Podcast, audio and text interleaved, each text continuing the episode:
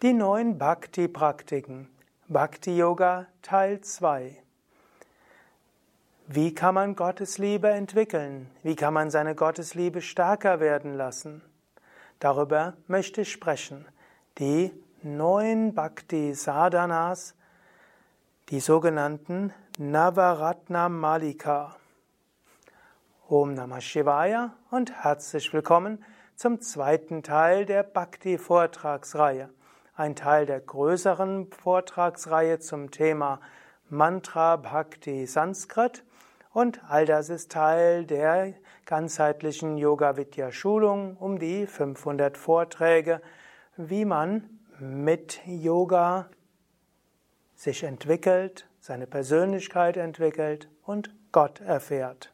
Mein Name Sukadev von www.yoga-vidya.de das letzte Mal hatte ich gesprochen über Bhakti. Was ist Bhakti? Gottesliebe, Hingabe. Aber was ist Gott? Du kannst Gott auf verschiedene Weisen sehen. Du kannst Gott verehren als Ishvara, als Kraft des gesamten Universums, als Intelligenz hinter dem Universum oder auch als seine Prakriti in der Natur. Du kannst einen konkreten Aspekt Gottes verehren und dazu eine Beziehung aufbauen. Du kannst Gott verehren als die Tiefe deiner Seele, dein höheres Selbst. Du kannst Gott verehren im Guru, der Gott verwirklicht hat. Du kannst zu Gott eine Beziehung aufbauen, als eine ruhige, friedliche Beziehung. Du kannst dich als Diener Gottes fühlen. Du kannst dich als Freund Gottes fühlen. Du kannst Gott als Vater, Mutter oder Kind verehren du kannst eine leidenschaftliche Liebe zu Gott haben. Man kann auch sagen, letztlich all diese menschlichen Lieben finden ihre Erfüllung nur in Gott. Keiner dieser menschlichen Lieben wird im Menschen jemals dauerhaft eine Erfüllung haben. Shanta Bhava wenn du so eine gleichmäßige Liebe zur Schöpfung haben willst, ohne dass du dabei an Gott denkst, wird das schwer möglich sein. Es geschieht auch so viel Schlimmes in der Welt. Manche Menschen haben eine große Liebe zu ihrem Vorgesetzten. Das ist heute vielleicht etwas seltener geworden als früher. Aber manche Menschen verehren jemanden in einer Führungsposition. Ein Mensch kann dem typischerweise nie gerecht werden. Jeder Mensch hat seine Probleme, seine Nachteile, seine Schattenseiten.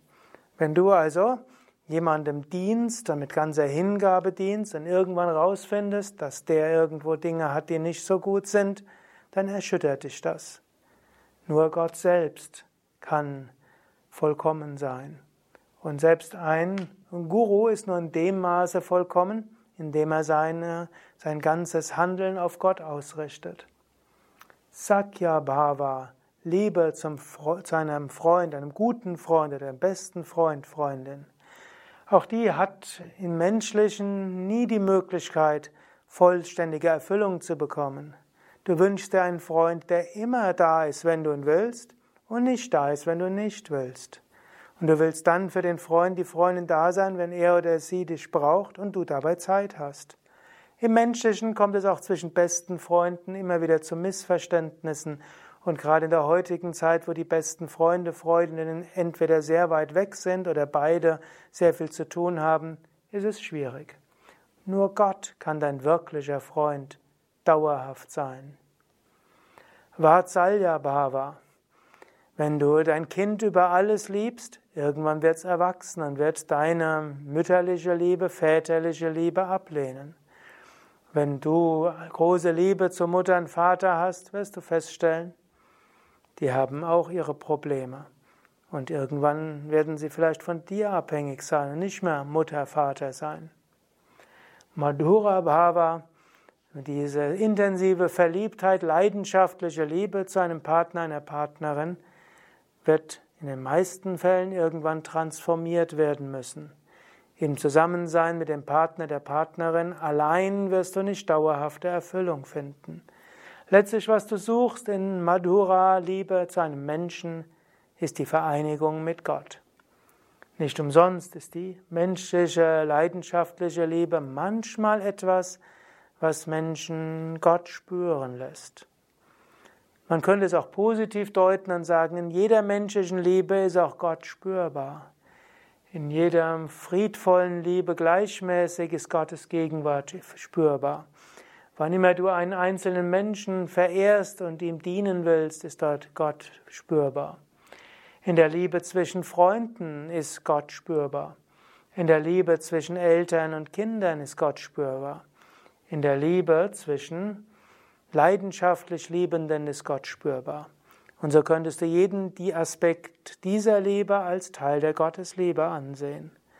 Aber wenn du diese, wenn die Erfüllung der Liebe nur auf der menschlichen Ebene suchst, wird sie typischerweise enttäuscht werden.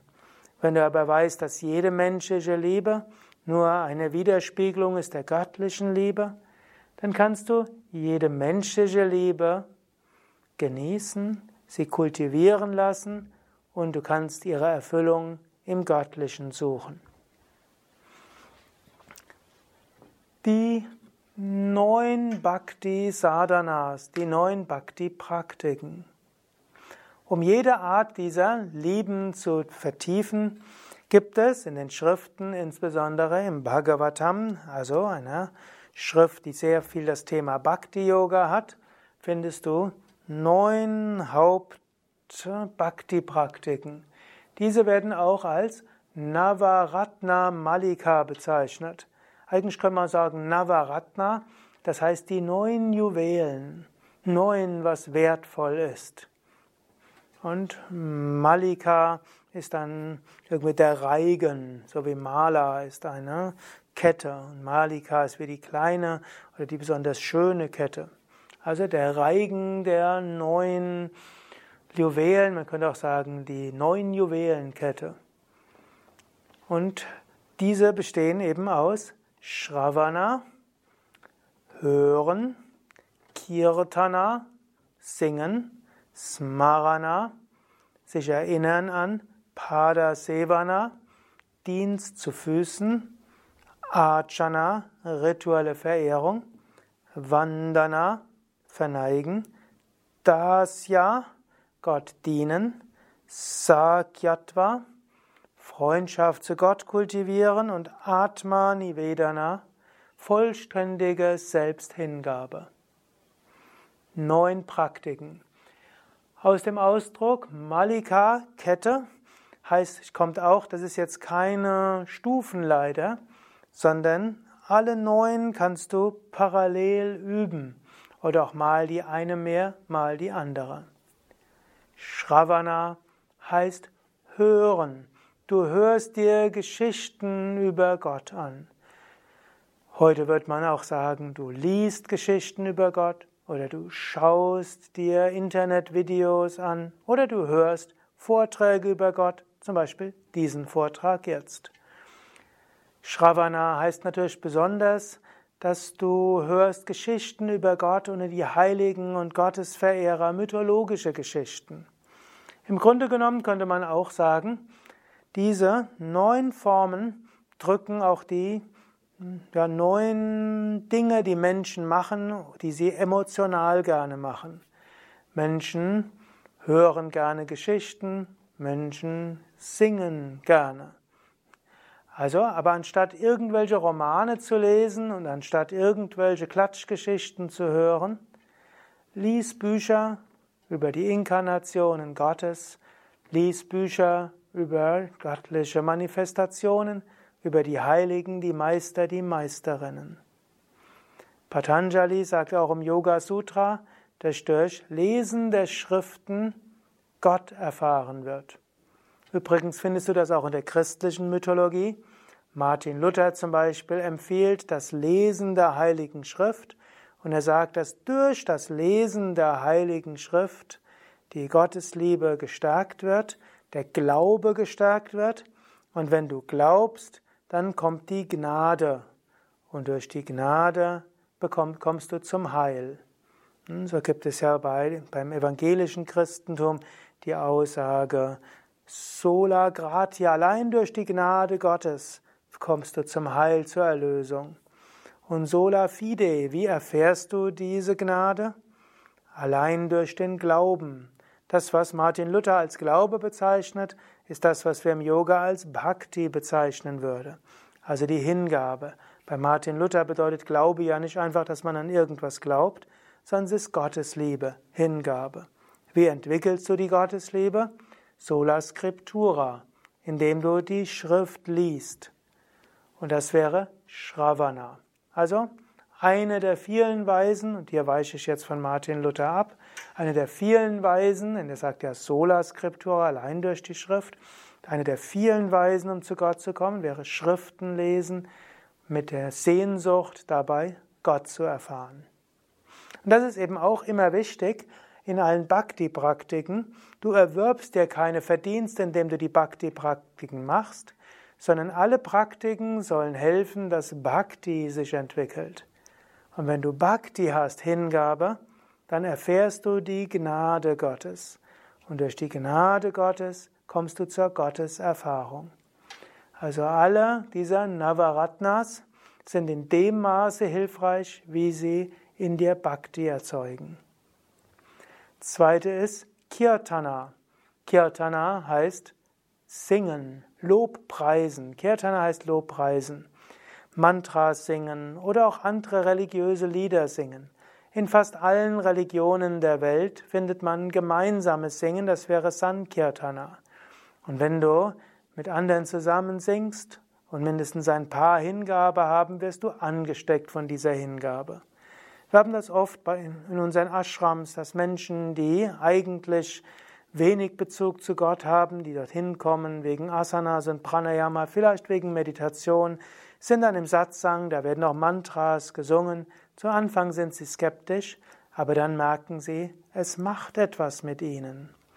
Kirtan erzeugt Bhakti, indem du Mantras singst, spürst du Gottes Liebe. In diesem Sinne, singe Mantras oder höre Mantras über CD oder als MP3 oder als Video. Auf den Yoga Vidya Seiten gibt es ja inzwischen mehrere tausend Internetvideos und Audios mit Kirtans und Mantras, die du anhören kannst. Ist aber noch schöner, wenn du selbst singst und am allerschönsten ist es, wenn du mit anderen zusammen singst. Das dritte ist Smarana dich erinnern an die göttliche Gegenwart. Da gibt es verschiedene Weisen. Das eine wäre, statte so deine Umgebung aus mit Symbolen, die dich an Gott erinnern. Also hänge ein Bild von Krishna, von Shiva, von Jesus auf oder das Symbol von Om. Oder hm, stelle Murtis, Götterfiguren an einige Stellen auf. Oder das Bild von Swami Shivananda, Swami Vishnadevananda dass du dich erinnerst. Oder auf dein Handy, dein Smartphone, auf dem Sperrbildschirm oder dem Bildschirm mach irgendein Bild Gottes oder ein Ohmzeichen oder etwas, was dich erinnert an deinen Computer oder an deine Kleidung sticke ein Ohm dran oder was auch immer. Etwas, was dich erinnert an Gott. Das nächste wäre dann auch, wiederhole ein Mantra. Wiederhole ein Mantra immer wieder. Spiritualisiere dort so deinen Alltag. Zu Smarana gehört auch ein Gebet. Sprich ein Gebet regelmäßig. Wende dich an Gott. Bitte Gott um Hilfe. Danke für Gottes Hilfe. Nächste Möglichkeit ist, sieh in der Schönheit das Göttliche. Wenn du einen Baum anschaust, einen Berg anschaust, eine kleine Blume anschaust, Überall ist Schönheit. Diese Schönheit wahrzunehmen ist Smarana. Oder auch morgens, wenn du aufwachst, zu sagen, oh Gott, ich widme dir alles dir, was ich heute tue. Und abends, was auch immer ich getan habe, ich tue es für dich. All das Formen von Smarana. Das vierte ist Padasevana. Padasevana heißt wörtlich Sitzen zu Füßen Gottes. Padasevana heißt aber ganz besonders, dass du einen Altar hast. Und ich habe ja auch schon mal einen Vortrag gegeben über den Aufbau eines Altars. Es ist eine gute Sache, einen Altar zu haben, diesen zu pflegen und auch letztlich eine Art Verehrungsritual zu machen mit diesem Altar. Ich empfehle jedem spirituellen Aspiranten bei sich einen Altar zu haben. Ich empfehle es sogar den Sevakas, den Gemeinschaftsmitgliedern bei Yoga Vidya. Wir haben zwar in jedem Yogaraum einen Altar, aber auch selbst wenn man nur ein kleines Zimmer hat und man sagt, ich muss ja bloß aus dem Zimmer rausgehen, überall sind Altare, ist es trotzdem gut, bei sich auch einen Altar zu haben. Auch im Büro auch noch einen Altar zu haben. Ein Altar hilft, den Geist zu fokussieren vor dem Altar zu meditieren, ein Gebet zu sprechen, hilft, dass das, was man auf dem Altar hat, aufgeladen wird mit Kraft. Wenn du das jetzt als Video siehst, da siehst du hier einen kleinen Altar, den wir ja bei den Videoaufnahmen dieser Reihe immer haben. Dort siehst du ein, zwei Bilder unserer Meister, Same Shivananda, Same Vishnadevananda, und du siehst dort Saraswati, die Gattin der Weisheit und des Wissens, und du siehst auch eine Kerze und zwei Blumen. Und so kannst du auch dir deinen Altar gestalten. Murtis, also Götterfiguren, helfen zum einen, dich an das Göttliche zu erinnern und zum anderen laden sie sich auf mit göttlicher Kraft. Jedes Mal, wenn du davor meditierst, jedes Mal, wenn du davor betest, ein Mantra rezitierst oder ein Verehrungsritual machst, lädt sich die Murti oder laden sich die Murtis auf. Und dann kannst du, wann immer du dich vor den Alt wenn du Kraft brauchst, dich vor den Altar hinsetzen und spüren, wie dich Kraft durchdringt. Die Bilder der Meister helfen, die Verbindung zu den Meistern zu erhöhen. Eine Kerze hilft dir, dich mit Lichtkraft zu verbinden. Blumen symbolisieren die Schönheit, die dir auch helfen, Herz zu öffnen. Und so ist Pada Sevana ein wichtiger Aspekt, eine wichtige Bhakti-Praxis.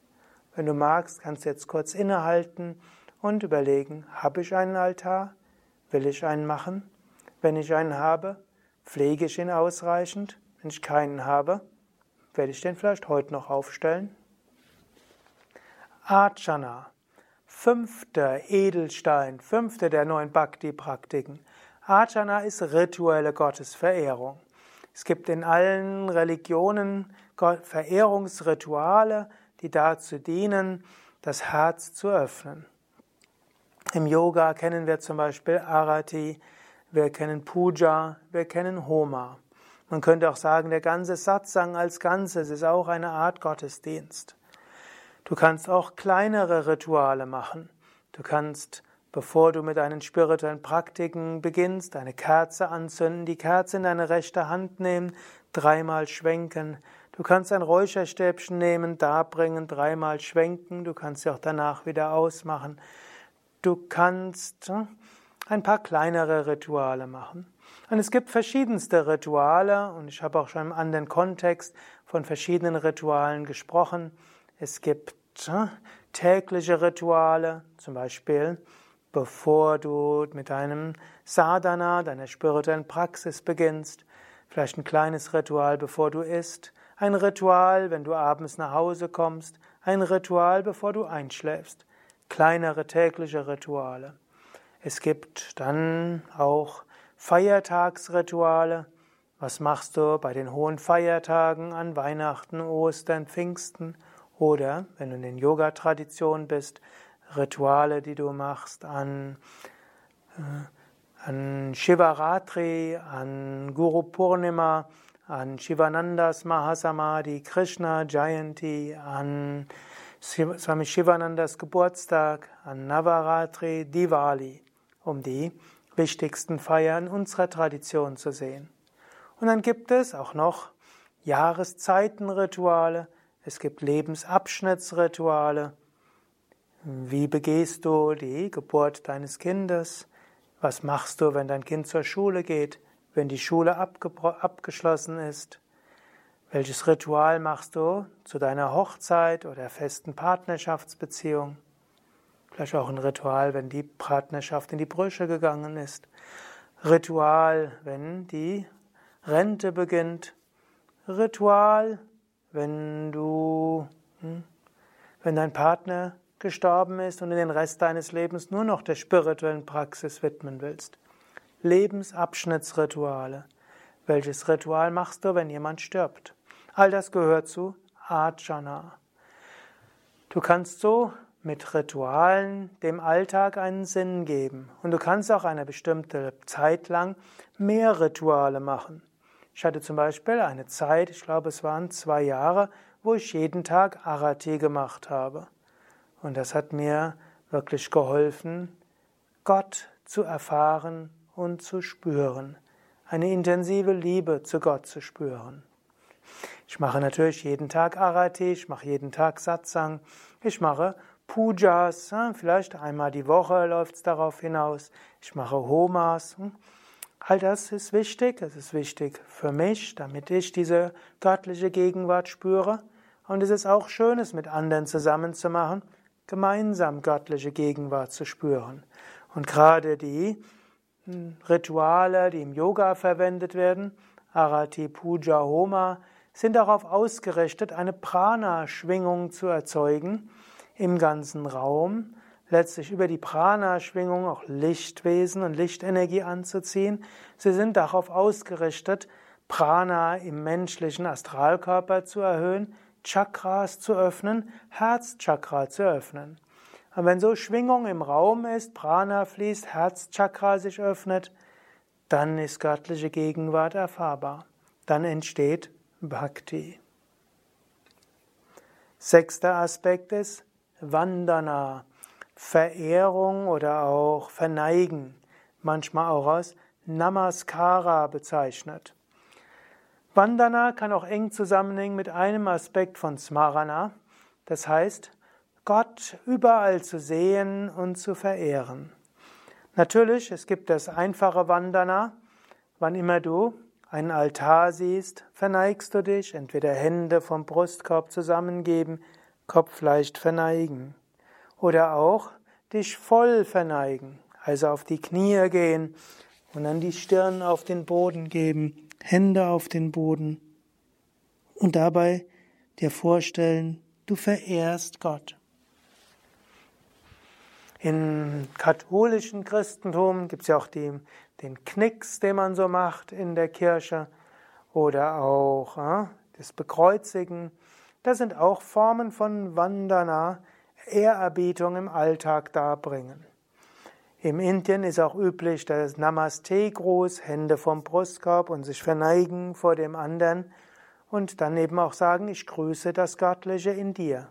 Man findet das ja auch in den traditionellen Grüßen wie Grüß Gott hm, oder auch in den neudeutschen Grüßen Hallo, hey Lord, ich grüße das Göttliche in dir oder Tschüss oder Tschö, Adios, Adieu, ich grüße das Göttliche in dir. Das mit, mit tatsächlicher Hingabe zu machen, ist Vandana. Und du kannst auch Gott besonders verehren in allem Großartigen. In der Schönheit des Sonnenuntergangs, in der Schönheit einer Blume, in der Großartigkeit eines Baums, in der Schönheit einer Sonate, in der Intensität eines Erlebnisses. Vandana, verneigen, Ehrerbietung haben vor allem Möglichen.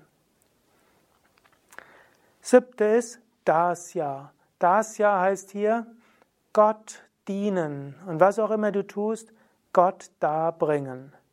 Du kannst morgen sagen, was auch immer ich heute tue für Gott, tue, oh Gott, das tue ich für dich. Abends kannst du sagen, was auch immer ich getan habe, oh Gott, ich bringe es dir dar. Und bevor du etwas machst, denkst du an Gott.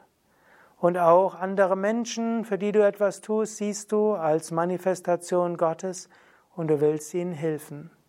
Das ja also bewusst Gott dienen.